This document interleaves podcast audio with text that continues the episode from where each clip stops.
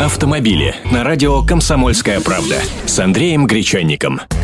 Здравствуйте. Летающая машина — это никакая не фантазия. Еще Генри Форд говорил, что грядет сочетание самолета и автомобиля. И вот вам еще один пример такого аппарата. В течение 20 лет над созданием прототипа под названием «Аэромобил» трудился словак Штефан Кляйн, бывший автомобильный дизайнер Audi, BMW и Volkswagen. И недавно его крылатый автомобиль совершил свой первый полет. Удачно совершил, естественно.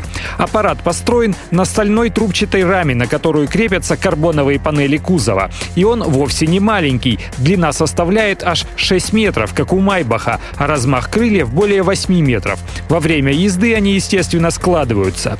Машина массой в полтонны оснащается стасильным бензиновым двигателем с водяным охлаждением и способна разогнаться на дороге до 160 км в час. А летает она со скоростью 200 км в час и способна одолеть по воздуху расстояние в 700 километров. На сертификацию аэромобила потребуется около двух лет, после чего такой автомобиль можно будет запустить в серийное производство. Еще раз повторяю, никакая это не фантазия. Взять ту же американскую Terrafuga Transmission. Эта машина уже официально сертифицирована как автомобиль для использования на дорогах общего пользования и может подниматься в воздух с любой взлетно-посадочной полосы.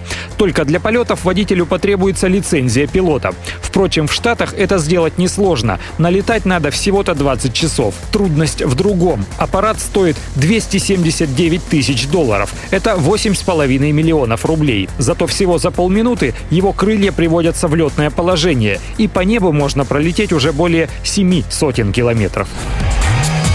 Автомобили с Андреем Гречанником.